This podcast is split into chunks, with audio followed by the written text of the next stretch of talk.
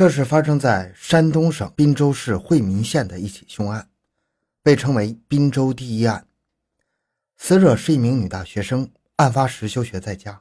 她被发现死在离家三四里外的一处新盖的房子里，下半身没有穿裤子，疑似被侵犯后遭毒手。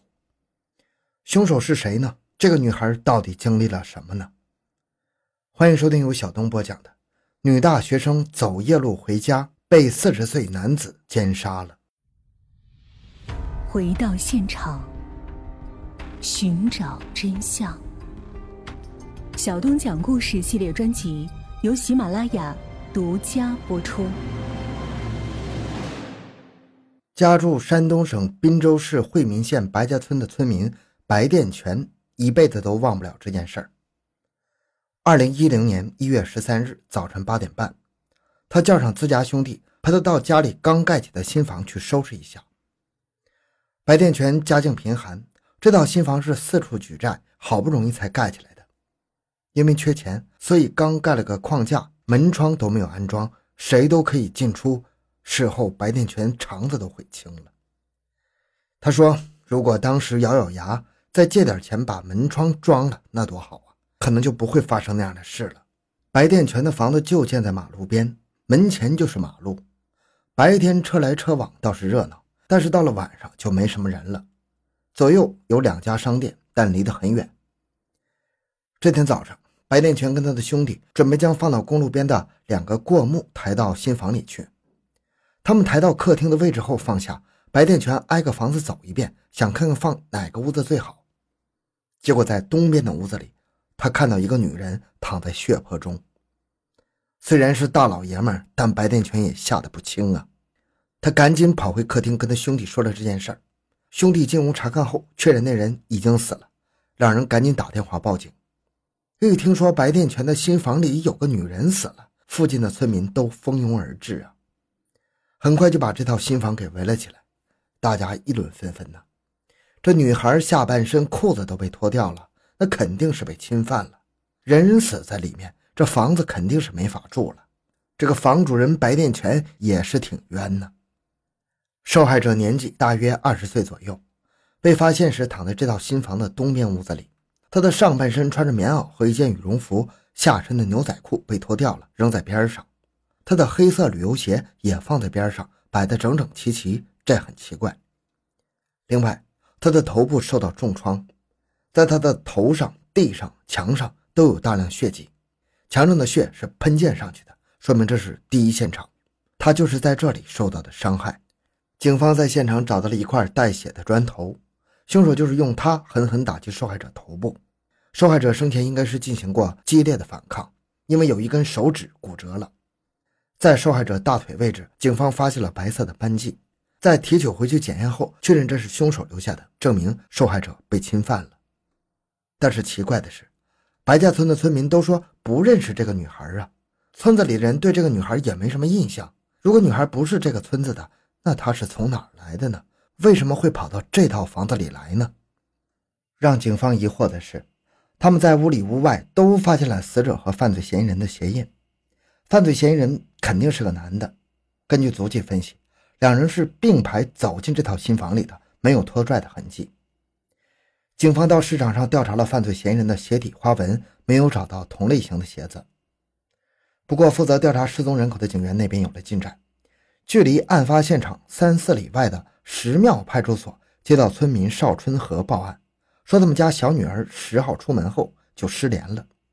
会不会是他呢？家住石庙村的邵春和夫妇一共育有两个女儿，失踪的是小女儿，名叫邵光霞，年龄二十一岁。就读于济南一所高校，与死者年龄正好相符。后经邵春和夫妇确认，白殿泉新房里的死者就是他们失联的女儿邵光霞。邵春和夫妇怎么都想不明白，女儿为什么会跑到离家三四里外的白家村去呢？邵春和夫妇是地道的农民，以种地为生，家境贫寒，家里就两间破旧的土房子。夫妇俩平时会种点菜，拿到镇上去卖，以贴补生活和供女儿邵春霞上学。邵春霞曾是家里的骄傲，她是家里唯一一个大学生，全家人都把希望寄托在她身上了。可是邵光霞不争气，在大学里迷上了网络小说，为了看小说经常旷课。案发那段时间，邵光霞被学校下令休学戒网瘾。可即便是这样，他依然是我行我素。休学在家期间，他经常趁着父母到镇上去卖菜的时候溜出去，到县城的网吧去上网，因为镇上没有网吧。邵光霞家离县城有四十多里路，有公交车直接到达。但是邵光霞为了省钱上网，曾步行回家。走路的话，大概要花三个小时左右。可见邵光霞的网瘾真的很严重啊。二零一零年一月十日这天早晨，邵春和夫妇一早起来就到镇上去卖菜了。他们出门时，小女儿邵光霞还在睡觉。到了十点左右，邵春和给小女儿打电话，叫她在家里好好待着。邵光霞回复说：“她就在公路上的商业街溜达着玩呢，现在饿了，回家找饭吃。”心里惦记着女儿在家，邵春和夫妇卖完菜马上回家了。那会儿已经是中午，可是回到家的时候却不见女儿身影。再打电话时，邵光霞说玩着呢。父亲催他回家，他说再玩一会儿就回。后来邵春和再打，邵光霞就不接电话了，但是回个信息说快到家了。到了下午四点左右，邵春和再次拨打女儿电话，却关机了。邵春和夫妇在家里。一直没能等到女儿邵光霞回来。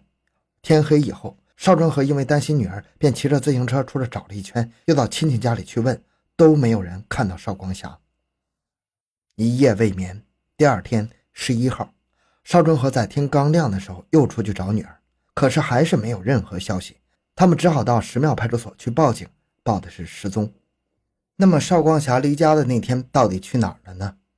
警方调查后发现。那天，邵光霞的确是跑到惠民县去上网了。在查看了网吧的监控录像后，警方找到了在网吧上网的邵光霞的身影。他是在上午十一点左右进的网吧，在里面玩到了下午一点左右离开了。可是接下来他去哪里，警方却找不到任何蛛丝马迹。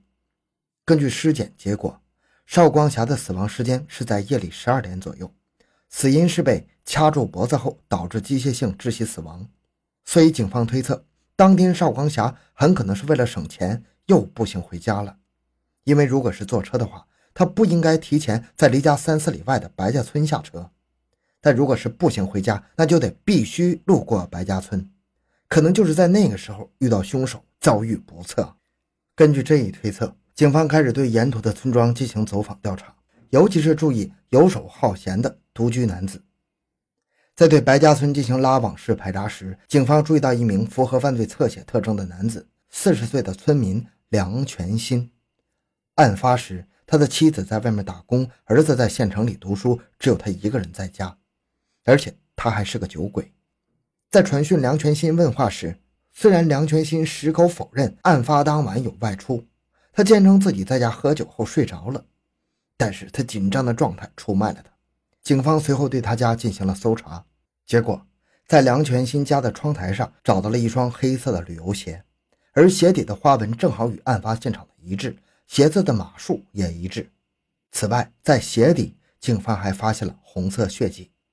警方还在梁全新的衣柜里找到了一件黑色的棉袄，袖口上有大量血迹。经过检测，梁全新的鞋底和袖口上的血迹都是受害者邵光霞的。而最重要的是。凶手在邵光霞大腿上留下的白色斑迹，经过 DNA 检验证实，那正是梁全新留下的。在大量的铁证面前，梁全新不得不承认自己犯下的罪行。根据梁全新的供述，他喝完酒后喜欢在村子里溜达。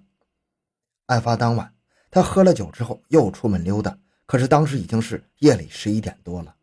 在大冷天的夜里，晚上十一点多出门溜达，非常不合理。但是梁全新坚持说，他就喜欢这样。在溜达的时候，他遇到了一个人沿着马路在赶路的邵光霞。大半夜的一个女孩子自己赶路也是很奇怪呀。于是梁全新跟了上去，假装热心的大叔，贴心的问邵光霞：“孩子呀，你怎么这么晚走啊？你家里人放不放心呢？这么晚了，我送送你吧。”邵光霞本来还是有点害怕的，但是听到梁全新这么一说，再看他年纪都那么大了。应该不会伤害他吧？在邵光霞的认知里，那些小青年才是他要防备的人，这一点真是大错特错了。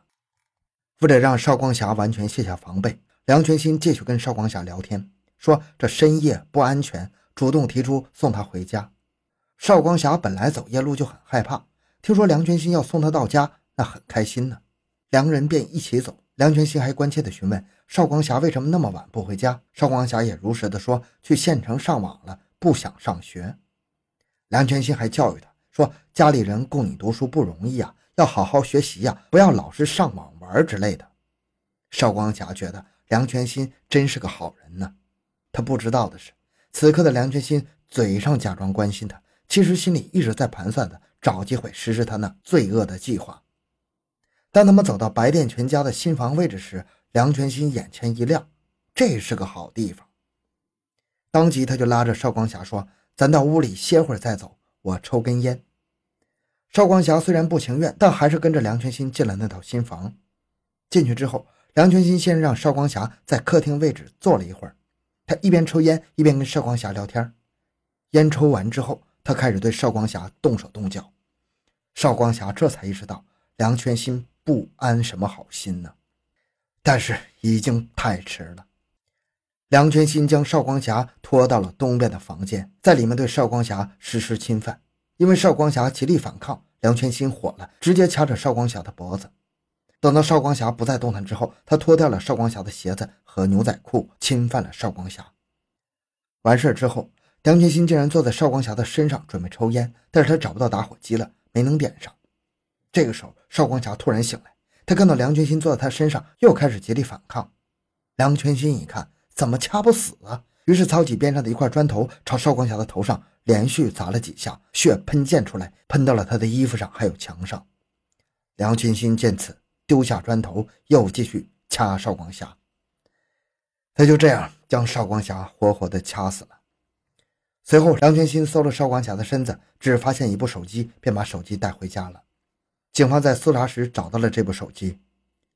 落网之后，面对审讯，梁全新痛哭流涕地说：“自己被酒精冲昏了头脑，害死了一个姑娘，也毁了两个家庭，应该判死刑啊！”好，这个案件讲到这里。